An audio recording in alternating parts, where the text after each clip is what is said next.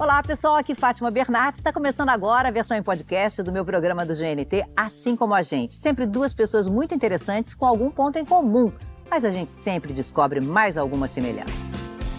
Queria dar boa noite para a plateia aqui hoje. Muito obrigada pela presença de vocês, nossos aplausos.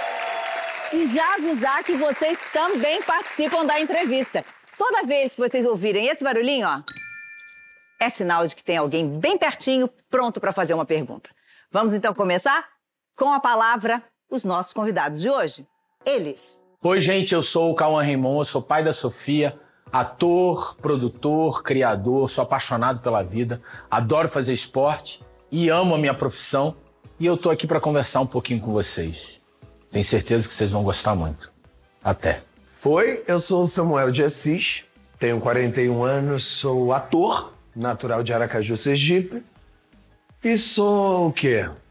Touro com câncer e libra. Para quem entende vai saber o que isso significa. Para quem não entende, fica a dica. Cauã Raymond, Samuel de Assis. Muita... Vou ter que procurar para saber o que, que isso significa. Mas eu estou muito feliz de receber vocês aqui. É o quê? Touro com câncer em Touro Libra? com câncer, ascendente em câncer e lua em E lua em libra. Libra. Você é o quê? Eu sou touro com peixes e lua em leão. Eu sou virgem com virgem, não sei mais nada além disso. Você é perfeccionista, né? Gente, você é virgem com virgem? É, eu ia ter uma segunda Tá chance. explicado por que ela não erra nada. Não errou, né? Vocês que pensam, deixa eu falar aqui com vocês. Primeiro eu quero dizer da minha alegria de estar recebendo vocês dois Obrigado, aqui. bem-vindo. Dois atores talentosos, que eu admiro e que são bonitos, né, gente? Dois galãs, né?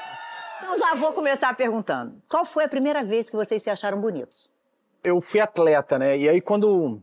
Como eu era lutador de jiu-jitsu, eu era patrocinado e aí eu fui chamado para ser modelo. Mas por incrível que pareça, na minha carreira de modelo, no começo da minha carreira de ator, eu trabalhei como modelo uns três anos. Eu só fui eu mesmo me namorar lá, sei lá, para os meus 34, que eu fui. Anos? É, que eu fui me curtir. Eu sabia que as pessoas tinham esse olhar sobre mim. Mas não necessariamente. É claro, tinha um dia que eu me achava assim, assado, uma foto e tal. Mas eu fui mesmo. Acho que, acho que tem uma coisa de se abraçar também tem a ver com você abraçar a sua história, né? Uhum. Assim É. como a gente. Assim como. com você, Samuel, primeira vez. eu compartilho um pouco disso, de assim, de ouvir as pessoas dizerem, ah, você é bonitão, você é bonito e tal. Às vezes eu brincava, às E vezes você é eu bonitão, dizia, né? não. né? Mais bonito ao vivo, né? Mas eu acho que eu só me entendi como um homem bonito Uhum.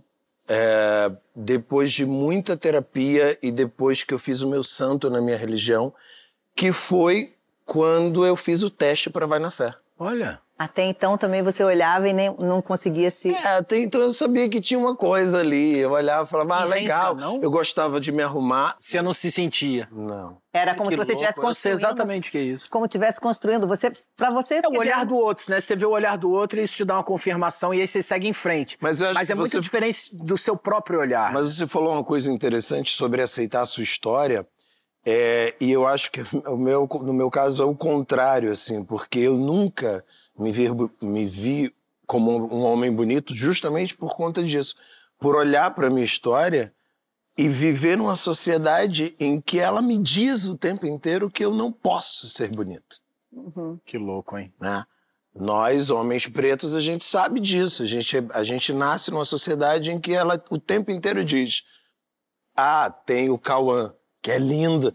Ah, você é preto. Sim. É, é, é, é um, eu acho que você. Agora eu entendo por que que uma vez eu li você dizendo que era assim. é, se eu não acreditasse em mim, eu não teria chegado. Eu não teria chegado A- onde até eu onde? cheguei. Me perguntaram o que, que era fé. Eu, falava, eu falei que fé é acreditar. E assim. E eles me perguntaram em que, que você acredita. Eu falei, primeiramente em mim. Porque se eu não acreditasse em mim, se eu não criasse essa crença em mim Que mesmo. você chegaria lá, né? que eu chegaria em algum lugar, né? Porque é, é tão cruel esse mundo que eu nem podia dizer assim, ah, eu quero chegar em tal lugar. Eu dizia assim, eu quero ir e ir chegando. Uhum, Aonde? Eu não sei muito bem, mas eu quero ir chegando. uhum. Então, quando eu me vi aos 40 anos, né? Hoje eu tenho 41, aos 40 anos, recebendo a notícia de você é o próximo protagonista de uma novela das sete. fazendo um triângulo amoroso com Carolina Dickman, Sharon Menezes, eu quase falei, obrigado, não posso aceitar. Não, Eu mas a gente ri, mas isso é, aceitar. esse- Mas essa é sensação muito cruel. é muito cruel. É muito É. cruel, porque a minha primeira reação foi essa. Eu não mereço, né? O Paulinho Silvestrini me ligou e eu falei, Paulinho, você tá louco? O que que você tá fazendo? E ele falou, tô fazendo uma coisa ótima, você vai arrasar e tá tudo bem. E aí eu liguei pro Alexandre Coimbra, Uhum. que é um dos meus melhores amigos. É psicólogo, foi parceiro do encontro há muito tempo. parceiro do Alexandre. encontro há muito tempo. Ele é um psicólogo incrível. E eu falei, Ale, é, eu preciso desabafar. E comecei a chorar, contando pra ele. Ele falou, Não foi por isso que você lutou? É, né? mas é muito cruel. é uma realidade muito cruel. Vou mostrar uma foto pra vocês verem, então, porque eu, eu, Ah, meu Deus. que eu pensei que você ia dizer por aí, que você já se achava, que nessa fase você já se achava bonito. Com que sonhavam esses meninos? Você não era como ator, que você já falou várias vezes que não, Não. sonhava em ser ator em, em criança. Não, fui O que descobrir. sonhavam? Eu sonhava em ser dentista Dentista? nessa época Que aí. bom que não foi, né? Que bom que não foi. Pra nós, que Eu bom que você não foi. Não me pergunte por quê, mas desde que eu comecei a falar, eu, eu Olha que dizia isso. Engraçado. Sem ninguém na família, né? Não, sem ninguém na família. assim. E você, criança, era o quê? Bombeiro, jogador Ó, de futebol? Não, a, a figura mais presente, paterna, era o meu avô. E meu avô era economista. Só que eu achava que ele era político. Então eu queria ser igual ao meu avô. Eu achava que queria ser político. Aí depois eu vi uma novela do Manuel Carlos que o Eduardo Moscoso fazia a paz com a Carolina Ferraz. É. E eu achava aquilo legal. E aí eu queria ser piloto de helicóptero, igual a ele. Por amor, né? É. Aí eu falei, pô, quero ser piloto de helicóptero. Aham. E aí assim foi indo. Mas o início, quer dizer, acabou a vida levando e você chega à malhação com o mal mal e, e você realmente acontece. A sua cabeça estava preparada para aquele momento com 22 anos? Tava, tava, Tava. sim, tava. Tem, tem um período de deslumbramento que é normal, eu acho, assim, né? Samuel chegou dois anos, com 24 para fazer ciranda de pedra. Aquilo foi um surto que teve, que eu, que eu tive, assim. Quando eu vi, eu tava aqui dentro. Foi a primeira vez que eu, ti- que eu entrei num estúdio de televisão na minha vida. Você já estudava teatro? Eu já, eu já tava na oficina já nessa época. Vim pra cá, vim fazer essa novela, fiz- fiz uma participação, acho que eu fiz 28 capítulos, na verdade. É, e eu não tinha a menor noção. E o meu primeiro dia de gravação, eu entrei no estúdio assim, olhei pro lado, falei, meu Deus, o que eu tô fazendo aqui? Foi, foi muito Muito- assustador. Aham. Muito assustador. É completamente diferente. Lidar com as câmeras, né? Lidar com as câmeras, geral, lidar com a rapidez do, do close, né? estúdio. Ah, é, muito, é muito diferente. Mas hoje em dia eu sinto que o fazer da novela mudou muito. Você deve ter sentido Muito. isso, né? Muito. Mudou muito. Hoje em dia a gente tá muito mais próximo de uma linguagem cinematográfica. É. Antigamente você fazia cena mais rápido. Hoje você faz, repete a mesma cena. Que foi vezes. exatamente Aham. isso que me fez me sentir muito confortável agora. né? Que Porque bom. aí depois eu saí, fiz 16 séries, eu tenho 16 séries Que legal. no currículo, e aí quando eu cheguei em Vai na Fé, era tipo. Aí já era diferente. Era uma. Era, é, exatamente, Era. era uma continuação de tudo isso. Uns três anos depois, você fez belíssimo e te- teve uma cena com a Fernanda Montenegro. Sim, eu tive a sorte do Silvio de Abreu me dar aquele presente. Eu terminei a novela com a Fernanda.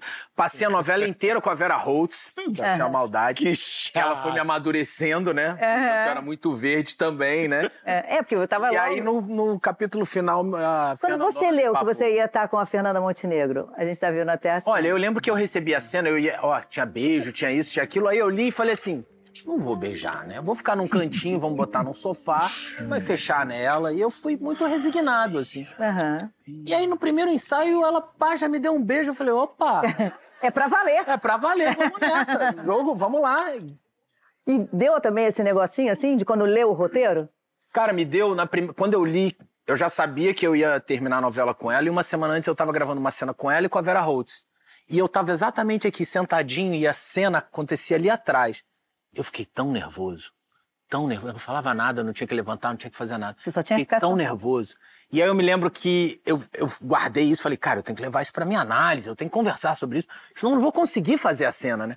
Aí eu encontrei o Mauro Mendonça, filho, diretor aqui da casa, e falei o que tinha acontecido, o, o que tinha acontecido. Aí ele falou assim: a Fernanda quer um parceiro, calma, ela não quer um fã. Se liga. Eita, Aí aquilo deu um estalo, quando eu fui fazer a cena eu não tava nervoso mais. Que bom, né? Tava às resignado, mas não nervoso. às vezes dei uma dica assim que é, que é muito importante. É um- Às É, vezes é uma uma frase. frase, É. é, uma frase, às vezes é uma frase Ela não que quer faz um fã, ela quer um parceiro de cena. Ela Com vai, certeza. ela vai lá pra fazer um trabalho bem feito. Então, seja parceiro dela. Ah, bom, a gente falou dessa chegada até, até o meio artístico, né? Eu queria perguntar para vocês se vocês de alguma maneira acham que a beleza ajuda ou atrapalha nesse processo aí, pelo menos no processo inicial. O que, que vocês acham? Essa eu dou pra você. Cara, eu acho que a beleza ajuda sempre. É, eu acho que a gente vive num mundo em que a beleza é uma porta de entrada mesmo. É, as pessoas te- têm curiosidade para te conhecer a partir da sua beleza. Eu acho que ela ajuda, sim. Não sei se isso é certo ou errado, não sei se isso deveria ou não ser assim, é, mas eu acho que ajuda. Porém, eu acho que a vaidade, ela é a melhor amiga e a pior vilã de uma artista. Porque ela pode, se você souber dosar ela, souber usar ela, você pode fazer coisas incríveis com isso. Quando você descobre, depois que você descobre que você a tem, claro, né? Agora, o excesso de vaidade para um ator é uma coisa que derruba um ator. Sim. Uhum. E os colegas à sua volta. E os colegas à sua volta. Quando Seu você diretor, vê um, Toda a equipe, né? Aham. e, você- e é muito visível isso, quando um ator ele coloca a vaidade na frente daquela, daquele tra- do trabalho, né? Uhum. Da atuação, da criação dele como artista. Eu acho que ela ajuda, sim, principalmente para certos personagens. Mas eu acho que, pelo menos no meu caso, ela me atrapalhou a fazer outros personagens que eu queria. Sim. Mas eu percebi que ao longo da minha carreira eu fui tendo que convencer as pessoas que eu podia ocupar outros acho- lugares, jogar em outras posições. Exato. Se fosse um jogo de futebol, eu podia ser meio campo, eu podia jogar de lateral. Às vezes você não é o melhor lateral, mas você pode jogar de lateral num jogo. Aham. Às vezes você é um- descobre que é um grande zagueiro, né? Você jogava de atacante, mas você é ótimo zagueiro. É, ou acho meio muito campista, rico pelo da menos. nossa profissão, né? Não, e eu acho que Brincar é- com cores diferentes. Eu acho que esse medo é que faz com que muitos, muitos atores é, é, digam do seu medo de serem enquadrados apenas como galã, porque aí você fica ali estacionado naquele papel, né? Mas eu acho que vocês Acho variaram gente- muito ao longo da carreira até problema, agora. assim, a gente varia muito É, eu de acho que- personagem, né? Mas é uma luta. Pra mim foi uma luta. É uma luta, é uma luta sair desse lugar, de fato. E é- tem uma coisa que é interessante, que é essa vocação ganhar de talento. Eu falei muito isso durante muito tempo também, até descobrir que, pra mim, essa frase ela não cabia mais, Por quê? porque o resultado do meu trabalho, o resultado das minhas conquistas, elas não dependem mais do meu talento, só do meu talento, elas não dependem só da minha vocação. Elas dependem de uma, Série de fatores. de uma série de fatores, porque assim, é, talento eu, eu até acho que eu tenho. Vocação, Adorei.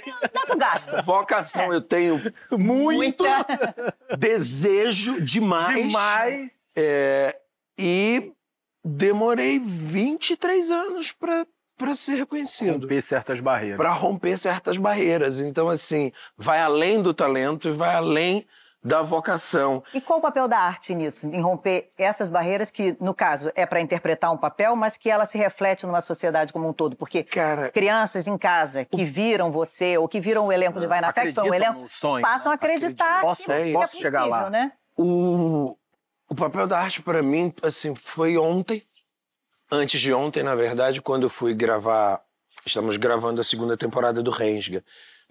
E um, um motorista foi me buscar em casa, da produção, e ele desceu do carro, na hora que eu entrei no carro, eu falei, nossa, e era um negão de quase dois metros de altura, lindo, com um dread aqui. Eu falei, nossa, que, que lindo você.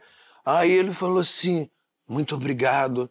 Pô, você não sabe a honra que é vir aqui te buscar. E eu falei, falei, eu? Mas eu, eu sou o Samuel. Você, veio você buscar veio me mim?" buscar? É pro Rensga, não é? Ele falou, é, é claro, deixa eu abrir. Aí abriu a porta, eu falei, gente, Seu eu fã, tô né? entendendo É. do seu trabalho. E aí ele entrou no caminhada. carro e ele falou assim, cara, quando vocês estão lá fazendo o que vocês fazem, vocês, vocês não têm a dimensão do que é, de como é importante o que vocês estão fazendo.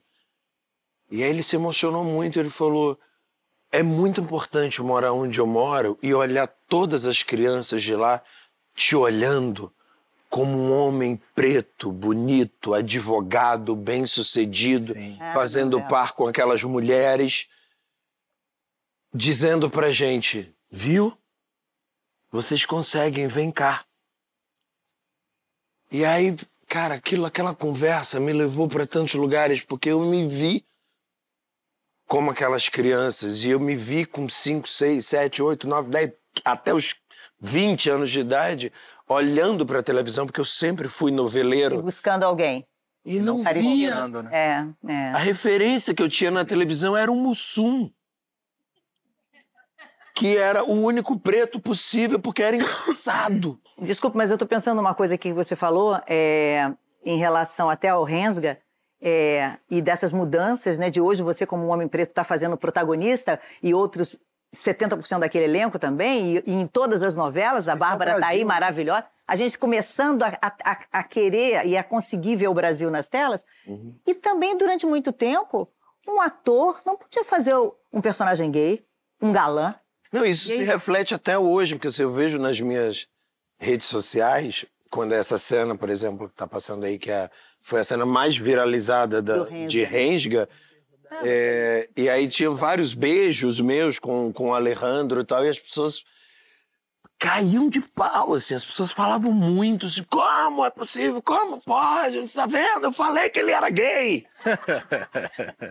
Até hoje. Isso ainda existe. Então, assim, é um É um processo... processo educativo, né? É um processo educativo muito grande e de, de, de longo Qual o prazo. problema se É. for gay também, né? Exato. Essa é, a, essa é a questão, né? Qual o problema? E qual a Tipo, questão? a gente não, não é sobre isso. Não estamos falando. É, falando. é, né? Era uma coisa assim. É, por que não um ator não pode interpretar qualquer personagem? Qualquer você pode fazer papel. qualquer papel, né? Exatamente. Você pode fazer um feio. Eu tenho certeza que você vai convencer a gente. Já o último Dom Talvez, Fátima. Não é? É o Cauã. Opa, Ó lá. tocou o sinal. Até interromperam a gente. Obrigado, Samuel. Eu acho. Obrigado. Muito generoso da sua parte. Olá, como é seu nome? Boa noite. Boa noite. Meu nome é Elaine e eu gostaria de fazer uma pergunta para o Cauã. Vem, Elaine. Hum. Fala. Cauã. Gente, baixou até um brinco.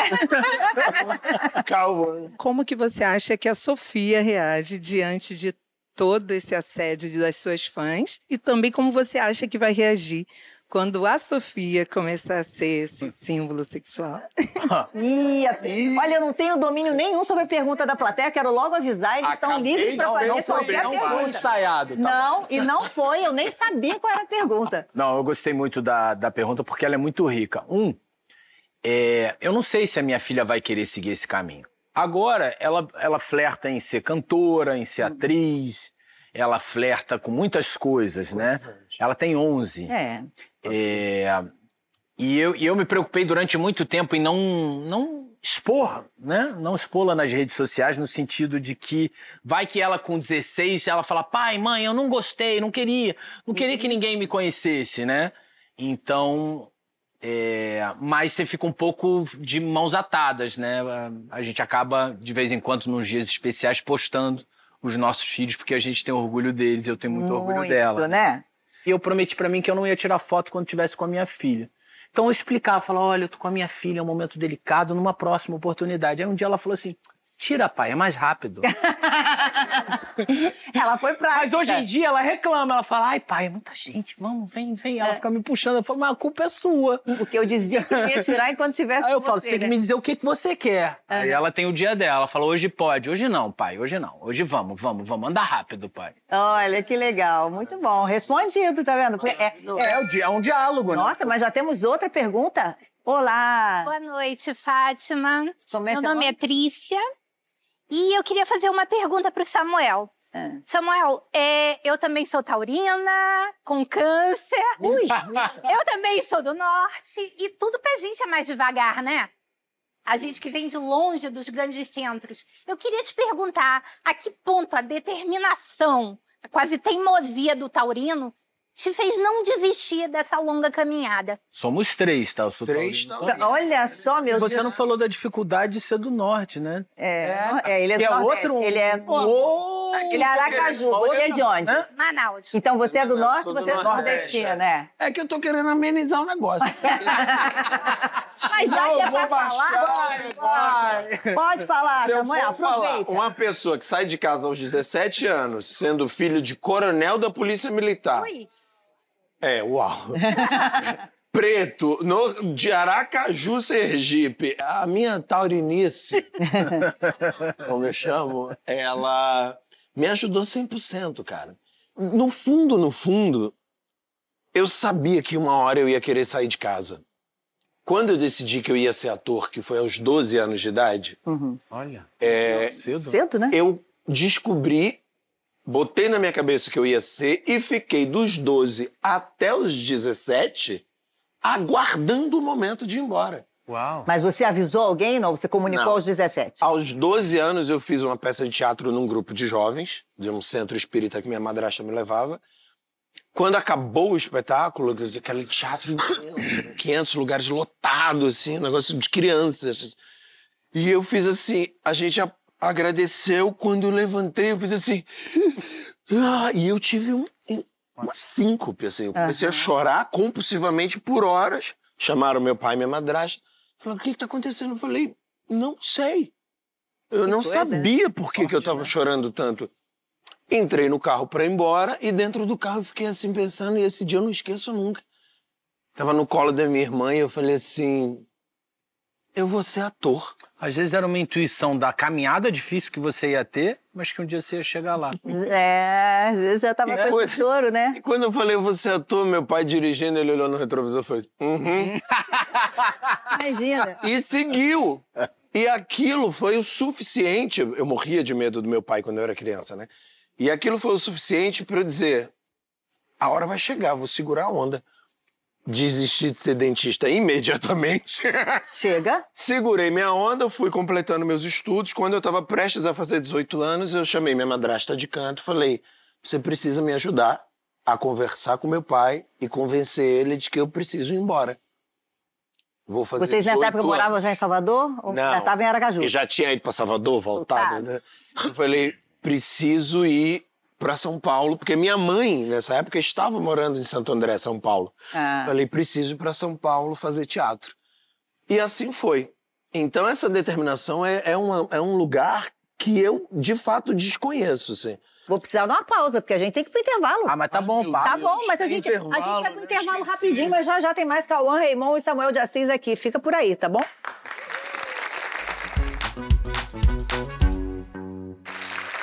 Estamos de volta conversando sobre pontos em comum entre Cauã Raimon e Samuel de Assis.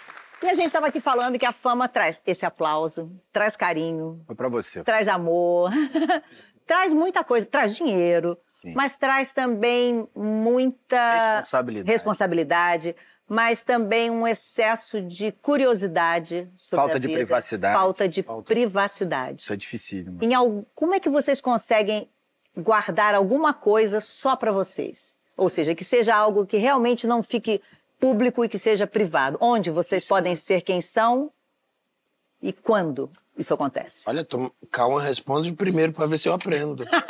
Ó, é difícil essa, porque A gente vai olhar então. a, a Fátima colocou muito bem. No meu primeiro personagem, na Malhação, você não fica conhecido pro público do Brasil inteiro, mas fica conhecido para um público jovem. Eu fiquei assim. Com o passar dos anos, as novelas, indo pro horário é, das sete, das seis, depois das nove, fazendo séries, filmes, você começa a ser conhecido por uma grande parte da população.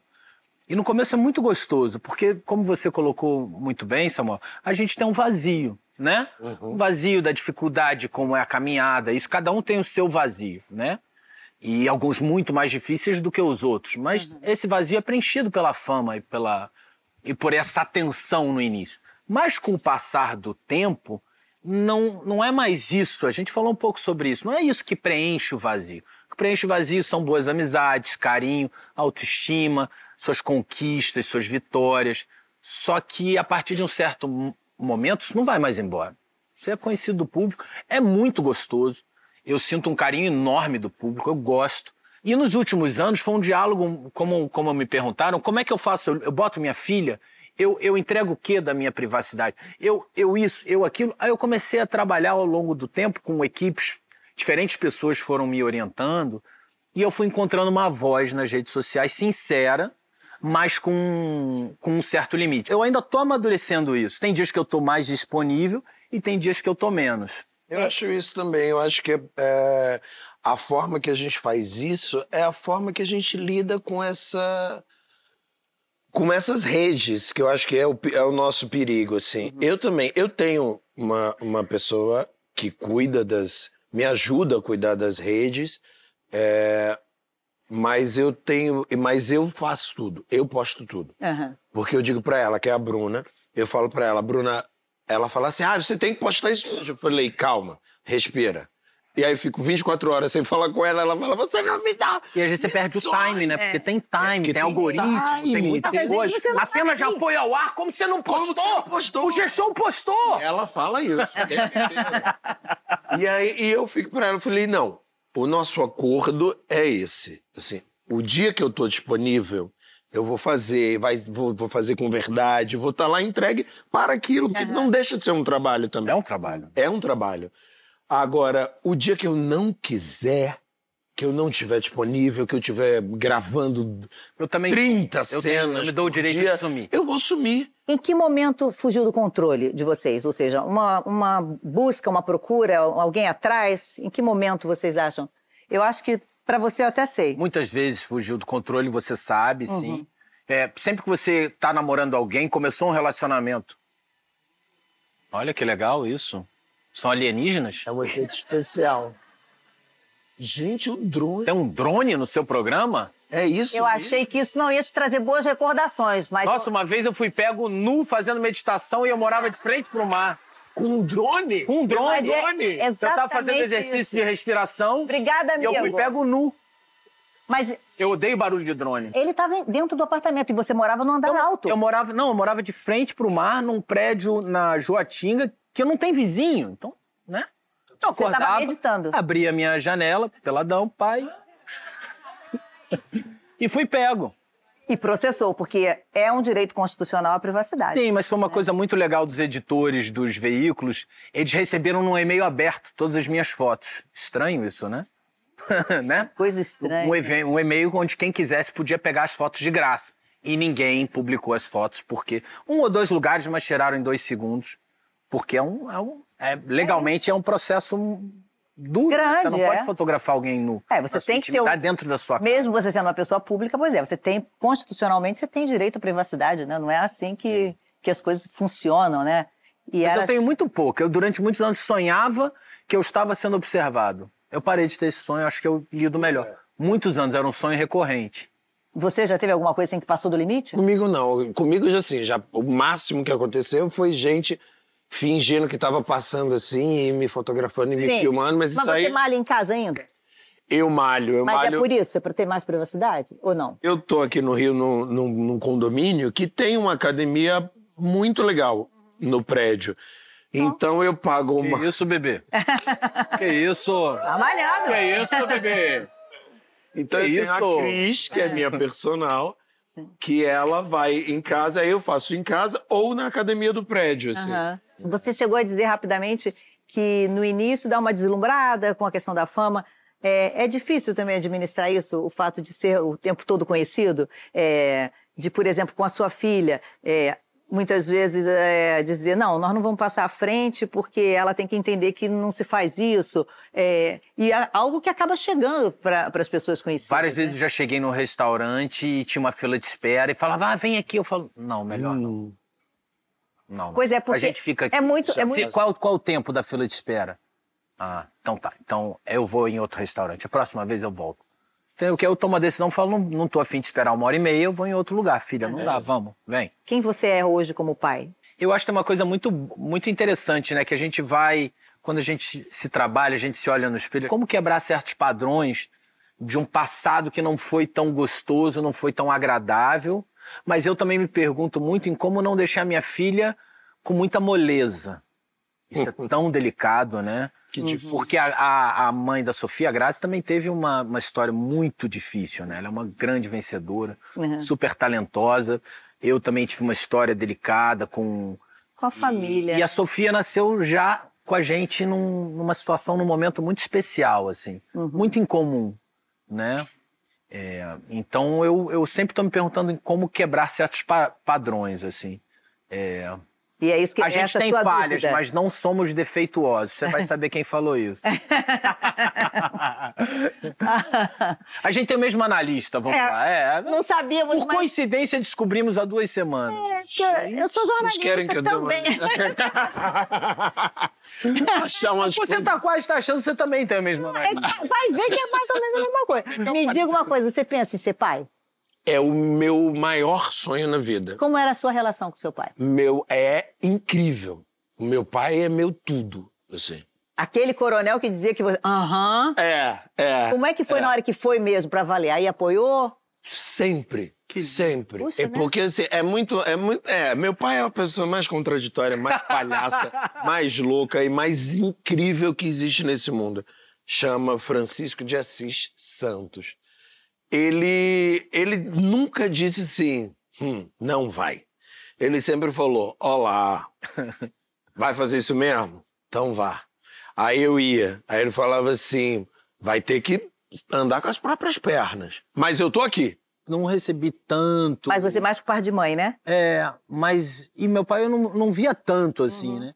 E eu mudei muito como pai. Eu sou. Eu, brin... eu, eu fazia uma piada absurda. Eu falava assim. Ah, e aí, como é que você vai ser como pai, Cauã e tal? Era durante a Avenida Brasil. A Sofia nasceu no meio de Avenida Brasil. É. Aí eu falei assim: ah, eu não vou ser pai. Quero, né? Hum. Pai, né? Esse pai. Mano, eu sou mó pai. eu sou emotivo. É, eu choro vendo Moana. Ela fala assim: para, pai, está no cinema, Moana não. eu, eu, ó, Mas a gente- até emocionado, porque a, a a Sofia muda. mexe comigo de um jeito muito, muito bonitinho. Sei tudo da Taylor Swift, corpo. se você quiser. É mesmo, né? Vejo todos os clipes Taylor Swift e, e tutorial de maquiagem. Sei tudo. Eu fico paradinho, velho. É, filho, Se nossa, for é menina, eu caro vou te isso, ligar, hein? hein? Pode ligar que eu te dou um pôr de Se eu parir uma menina, eu te ligo. Saio de Terra e Paixão, chego em casa, janto e antes dela dormir a gente vê o tutorial de maquiagem. Mas isso faz É muito gostoso, bem, cara. né? Porque eu falei, nossa, quanto produto existe, né, filha? E quem, e quem era a pessoa, quando você era criança, que fazia isso? Quem era o afeto na sua casa? Eu não tive tanto essa pessoa, assim, não. De, de- de acolhimento? É, os meus pais foram pais muito jovens. Eles estavam. meu- minha mãe tinha 19, minha avó era mãe solteira, era deficiente física. Eu tive uma, história por parte de mãe muito delicada, muito, Aham. muito trágica. A gente perdeu minha tia. A gente tinha, minha avó era, trabalhava praticamente como doméstica, enfermeira. Uhum. E não tinha tempo. As pessoas, meu pai e minha mãe, eles estavam batalhando para crescer. E quando a gente fala de quebrar padrão, eu, eu hoje em dia eu quebro certos padrões. E Claro. é legal isso quando você falou de como foi difícil sua trajetória. Nesse sentido, eu também teve umas horas que eu falei assim, cara, eu dou conta, vamos quebrar esse padrão. É isso. Quando, quando na separação, eu rapidamente, quando eu chegava em casa, eu falava pra babá, ó, deu, obrigado, valeu. Agora eu vou enfrentar esse desafio aqui. Meu pai não tá aqui, minha filha não tá com avô nem vó, minha, minha mãe tava morrendo. Foi- Minha mãe foi, infelizmente, ela, ela teve câncer, ele levou alguns anos, mas ela foi ficando muito debilitada, assim. Então ela não podia estar presente do jeito que ela queria. Então era um pouco. E aí, mano, vamos resolver esse problema aqui. Filha, quer o quê? Ah, ah, ah. Então, E eu, e eu fui encontrando. E aí também vai construindo afeto, você vai enfrentando o desafio do medo, né? Desse pavor, né? Você e uma criança. Mas foi muito gostoso. Hoje em dia a gente tem uma relação que só cresce. É, E é curioso, olha, achei- acabei de achar uma coisa em comum. Você falou da sua mãe, É. né, do sofrimento, só que você já, já adulto e acompanhando essa, foi esse momento. isso. O Samuel foi em criança que ele teve, a mãe dele sofreu um acidente de carro, não foi? É, eu tinha. No, no acidente, acho que eu tinha quatro anos. E ela sofreu um acidente de carro, capotou e tal. E, e- e quando o resgate chegou, já tinha um saco preto cobrindo Ai, ela. assim. Ela tinha, já tinha sido dada como morta. Ai. E aí alguém, um, Olha. um, um anjo da, da, de lá do- da equipe de resgate, resolveu levantar o saco preto e viu que ela tava, Tava viva. tava viva. Foi, sinais nossa. tinha sinais vitais. E aí recuperaram ela e, e- e, enfim, levaram para o hospital e tal. E foi muito cruel para mim, porque eu aí eu cheguei a fazer cinco anos e queria entrar de qualquer jeito no hospital para ver minha mãe. Óbvio. Ela ficou muito tempo no Ela ficou muitos meses no hospital. Foram várias e várias cirurgias. Ela quebrou coluna, fez Ai, que. que... se deformou inteira, foi um negócio horrível. E eu, obviamente, não podia entrar no hospital, hospital público. Meses depois, quando ela voltou para casa, ela voltou para casa engessada. Na época tinha, né, tinha que colocar gesso. Então ela tinha um gesso do pescoço até a cintura. E ela ficava deitada na cama. Até que um belo dia eu entrei para ver minha mãe. Eu tinha seis anos de idade. E esse dia foi uma catástrofe, porque esse dia eu vou levar pro caixão, assim. Eu não esqueço, não consigo esquecer. Queria, mas não consigo. Que eu entrei de mão dadas com a minha irmã mais velha e entrei assim, tinha uma cama na sala e eu entrei para vê-la e ela tava com o rosto muito deformado, engessada assim. E quando eu entrei, eu comecei a chorar e falava, e falava que não era minha mãe, que eu queria ver minha mãe, que eu queria minha mãe de todo jeito. Tava consciente? Ela tava, tava super já, nessa altura já super. E aí eu saí correndo e não voltei. E aí ela passou por várias cirurgias durante alguns anos para reconstrução, para recuperar a coluna. E aos 12 anos eu consegui me Libertar. libertar disso porque eu estudava em colégio público e, e o colégio entrou em greve. E foi a data da última cirurgia dela. Hum. Então eu precisava de alguém para cuidar dela e eu fui. De novo ela ficou engessada do pescoço até a cintura. E eu com 12 anos era quem fazia tudo. Então ficou eu e ela dentro da casa dela. Então eu dava banho, Olha. eu cozinhava, com ela deitadinha ali, eu comecei, foi aí que eu aprendi a cozinhar, porque ela ia me ensinando. Ufa. Eu cuidava da casa, então eu varria, eu saía para fazer compras, eu lavava roupa, eu fazia tudo, eu dava banho nela, Que coisa, hein? ajudava ela quando ia no banheiro, eu trocava tudo. Eu fiquei com vontade de perguntar uma coisa como de ator para ator, assim, desculpa, Fátima. Cla- Não, Você usa essa sua caminhada quando você tem que fazer um. um- Você, mistura com esse sentimento que você tem com a dramaturgia, com a ficção? Como é que você faz? Absolutamente. Eu misturo, porém, e acho que isso é muito importante dizer, eu misturo depois de muita terapia para lidar com isso. Sim, sim. trazer a própria, própria história para ajudar na construção daquele É, personagem. na verdade, é uma. A gente é um. Nós somos. A gente é bem doido, né? Nesse sentido, Muito. assim, né? Completamente. Mas E a gente tem que se aceitar. Né? né? Bem, amigo, Dá um abraço, dá um abraço, dá um Muitas afinidades. Eu falei no início do programa. fácil. É. Mas você sabe que assim, tem uma, uma, uma mágica de uma sincronicidade que acontece que é muito louco. Quando você tá fazendo um personagem muito marcante, começa a acontecer umas coisas na sua vida Ah, isso é horrível. Que tá acontecendo na dramaturgia. Sim. Quando começou a acontecer, eu fiquei desesperado, porque acontece. Hum. Então, assim, abrir uma ferida, você tem que saber fechar. Então, eu acho que eu uso isso, eu lido com isso o tempo inteiro, mas eu aprendo a voltar. É, ao longo dos anos você vai, vai Você vai ficando aprendendo maestro disso, né? Disso. Vou levar bronca, porque eu já tenho que ir pro intervalo. sério? Tem Tem Temos ovo? que ir pro Mas- intervalo, gente. A gente Intervalo. volta já já. Com Cauã e Samuel falando um pouco mais logo depois do intervalo.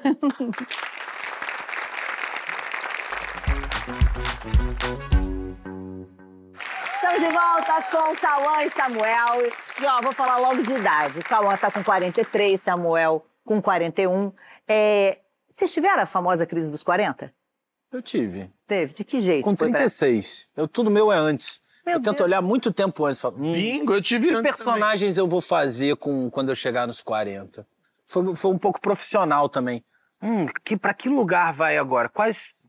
Como é que tá a dramaturgia? Porque a, a dramaturgia ela foi ficando mais jovem, as novelas. Antigamente, você se tornava protagonista com 30 anos. Uhum. Hoje em dia, não sei se por conta das redes sociais, você se torna protagonista com 20 e poucos anos. Algumas novelas, não todas, né?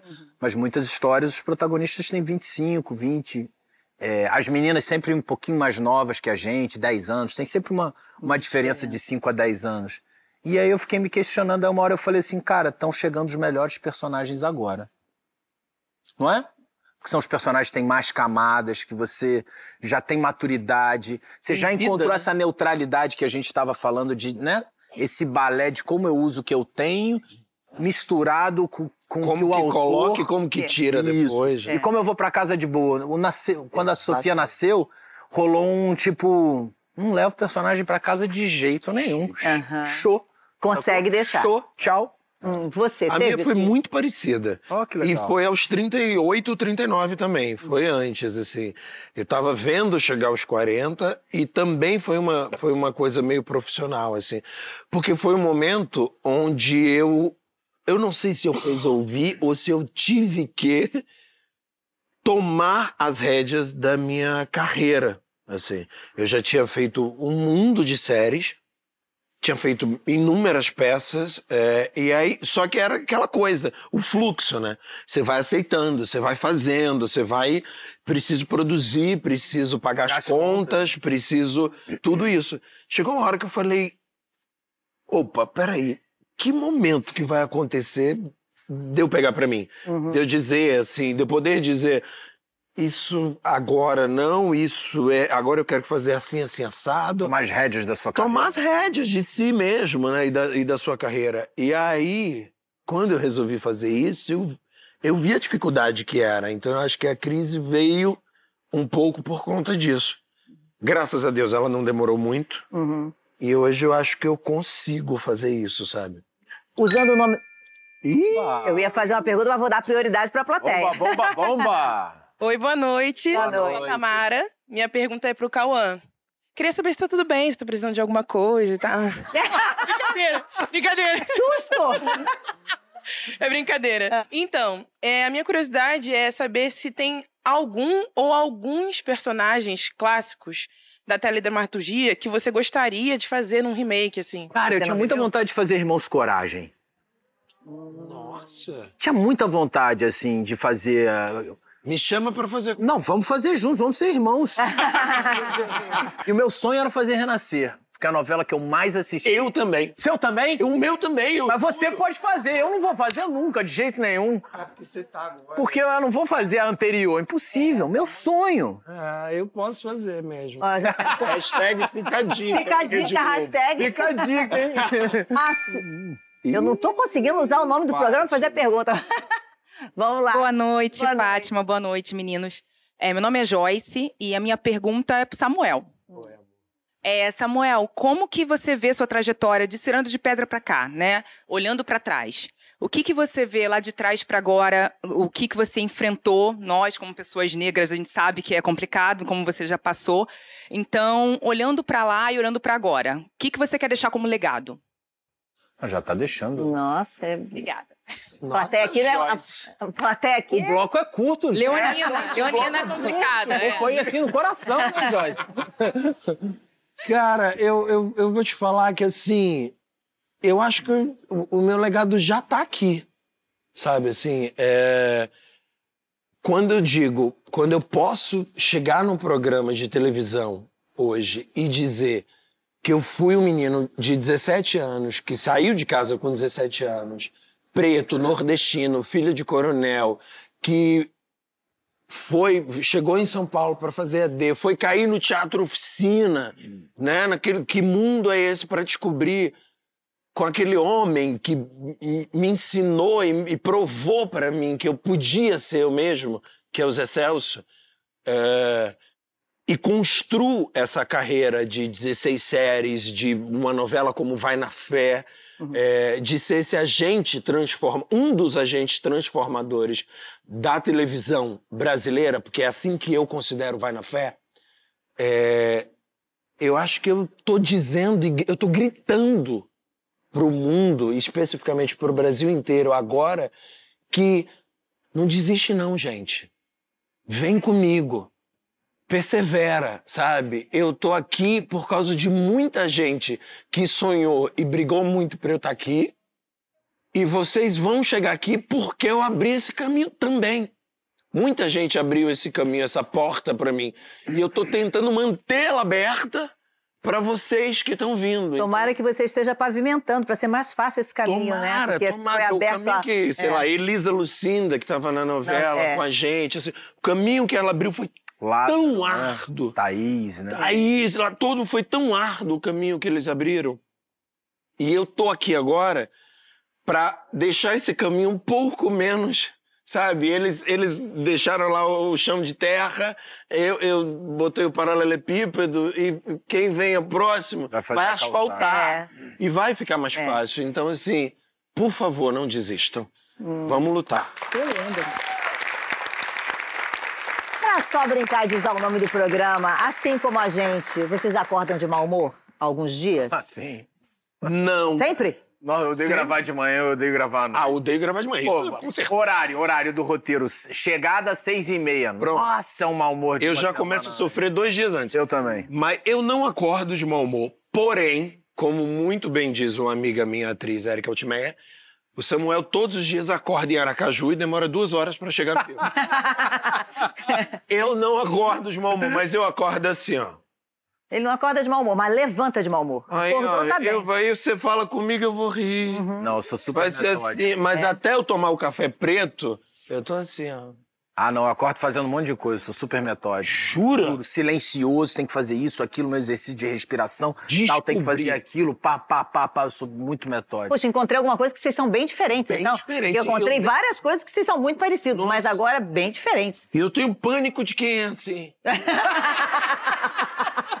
Então, antes que vocês briguem, eu vou terminar uma coisa aqui. Não, porque tava indo tudo muito bem, muito amigo, abraço, vem cá, te amo, eu te adoro, agora de repente, não. Isso me irrita. Então, antes que isso aconteça, Cauã, não Cauã, você começou o programa e você, Samuel, dizendo quem vocês eram. Pra gente terminar, eu quero que você diga que depois dessa conversa, quem é o Samuel pra você? Pô, é um vencedor. É um, é um grande ator, isso é inquestionável. Eu não conheci ele pessoalmente, fiquei emocionado com a sua história. E eu acho que você está mais do que pavi- pavimentando, eu acho que você está dando um exemplo de, de conquistar um sonho. E é lindo quando você falou da, o negão grande que te recebeu, bonito, com os dreads, que falou, pô, olha o que você faz. As crianças lá, elas olham pra você elas falam, eu posso chegar lá. E eu acredito em você, acho que muita gente está chegando lá. Parabéns. Que legal. Samuel, depois de conhecer o Cauã, quem é o Cauã pra você? E nunca imaginei que você era filho de coronel, cara. Pô, filho de coronel, cara. Essa aí tu me pegou, mas... Coronel Assis. É. E que ele era maneiro ainda com você. Ele é, ele é. E é, e é. Ele é incrível. É, o Cauã, Ih, eu fico nervoso. Só... Ih, Vou até beber o resto do então. Ah, cara, eu tô muito feliz porque assim, o Cauã é exatamente, ou talvez até melhor, mas eu prefiro dizer exatamente o que minha fantasia criou Sobre ele. sobre ele desses anos todos que ele tem e que eu tava ali de público assistindo ele assim eu eu, eu olhava o Cauã e olhava e eu é engraçado que eu tenho uma amiga de infância que ela sempre dizia assim você é muito bonito você vai chegar no mesmo lugar que esse menino aí ó e falava do Cauã pra mim Olha. isso é muito engraçado, a gente tá aqui hoje. E eu tomei um susto quando você disse assim, quando você me convidou pra vir, falou assim: você vai ser dupla com o Cauã. Eu falei: Cauã?